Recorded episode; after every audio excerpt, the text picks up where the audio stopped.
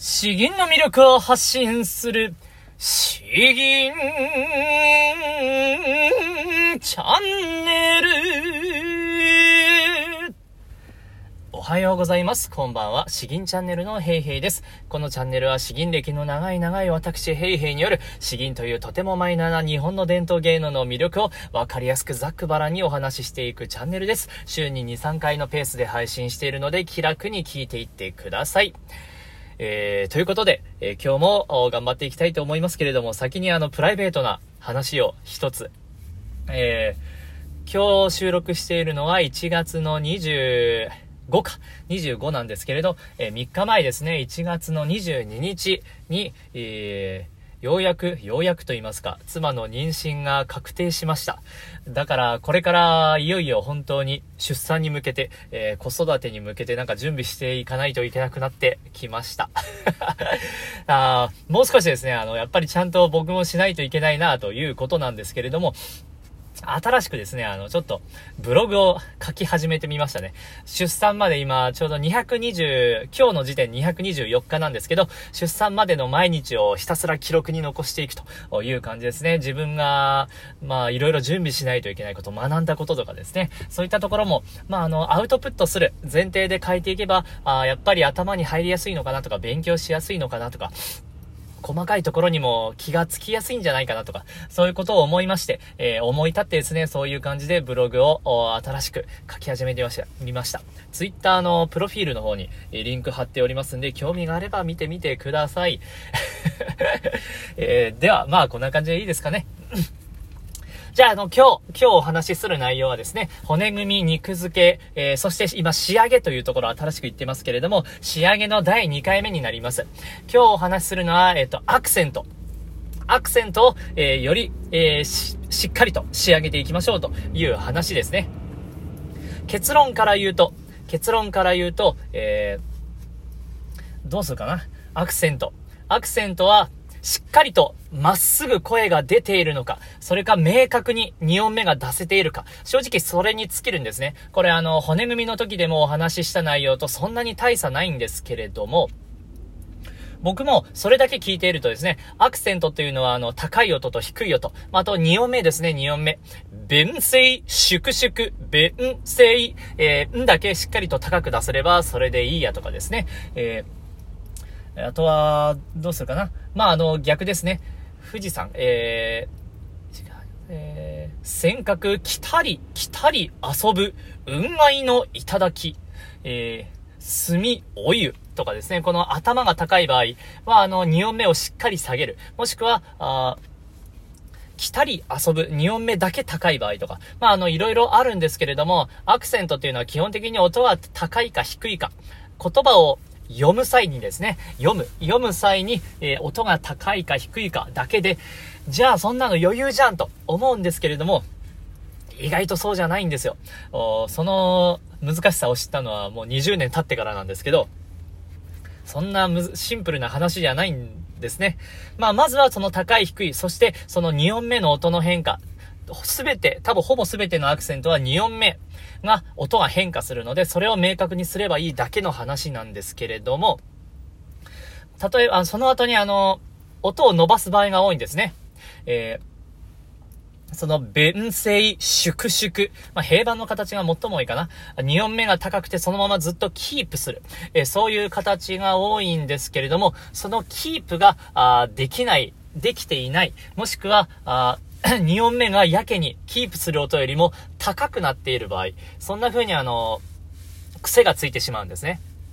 えー弁声、粛々。本当だったら、弁声、粛々。えーくからず、うく、うくみたいな感じでずっとまっすぐになればいいんですけれども、粛々、えーっていう風に、粛々みたいな感じになる場合があるんですよ。2音目だけ意識しすぎて、えー高く上がりすぎる。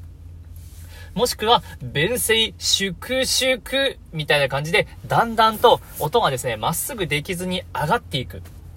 場合があるんですね。粛、ここまではしっかり上げたのに、粛々みたいな感じで、言葉の雰囲気に五感に惑わされて、どんどんと、声が、あの、まっすぐじゃなくて、上がっていく。そういうような場合があります。なので、えー、あのー、仕上げの場合、アクセントの仕上げ、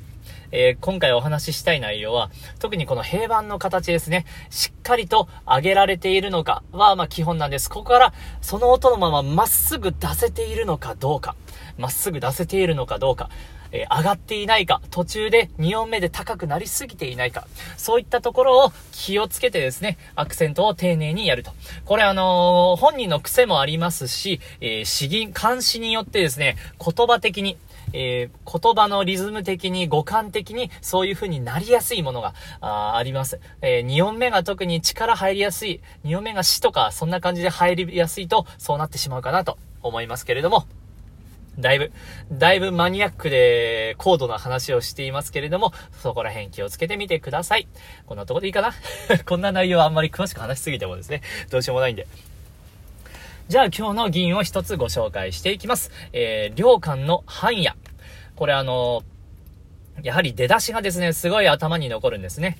神戸を巡らせば、50、有4年。人間の是非は一無の一、あ、一無のうち。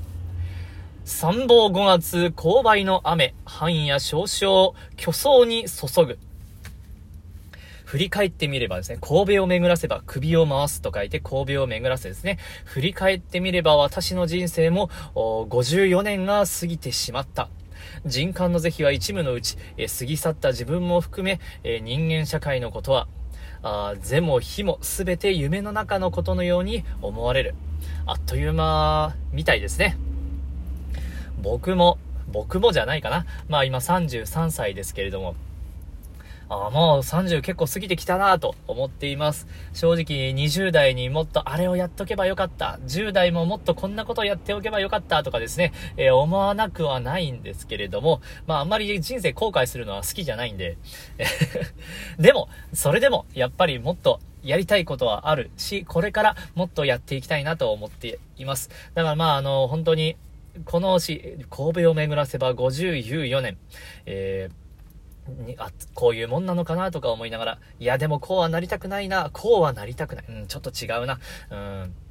あまり気を張りすぎても仕方ないのかなとか、いろいろ思ったりします。では、えー、こちら、半夜吟じていきます。半夜、良寛。神戸を巡らせば、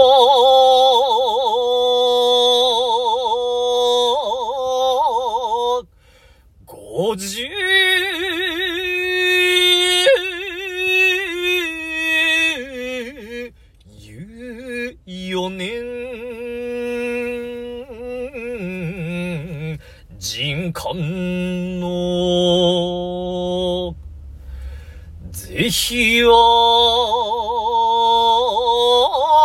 一無の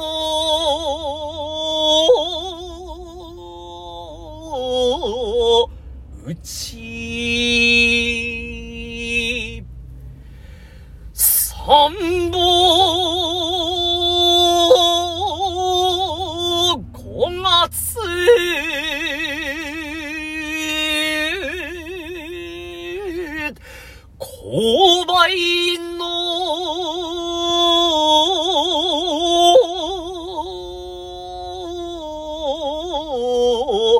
雨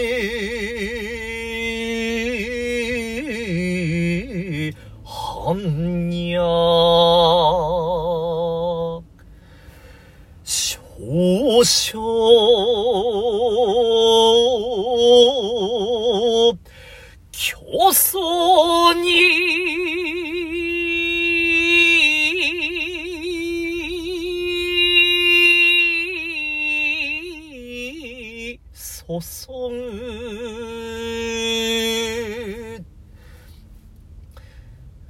あれ、虚相、虚相かな？虚相かな？虚相な気がしてきましたね。いや、今日ちょっとダメだな。えー、うん、いや、神戸を巡らせば50、有4年。これは、30代で歌う歌じゃないですね。ちょっと今日は若干疲れているので少しセンチメンタルな感じになってしまったんですけれども、まあたまにはいいでしょうということで、えー、次もまた、あさってかな、えー、引き続きお楽しみください。えー、詩吟の魅力を発信する詩吟チャンネル、どうもありがとうございました。バイバイ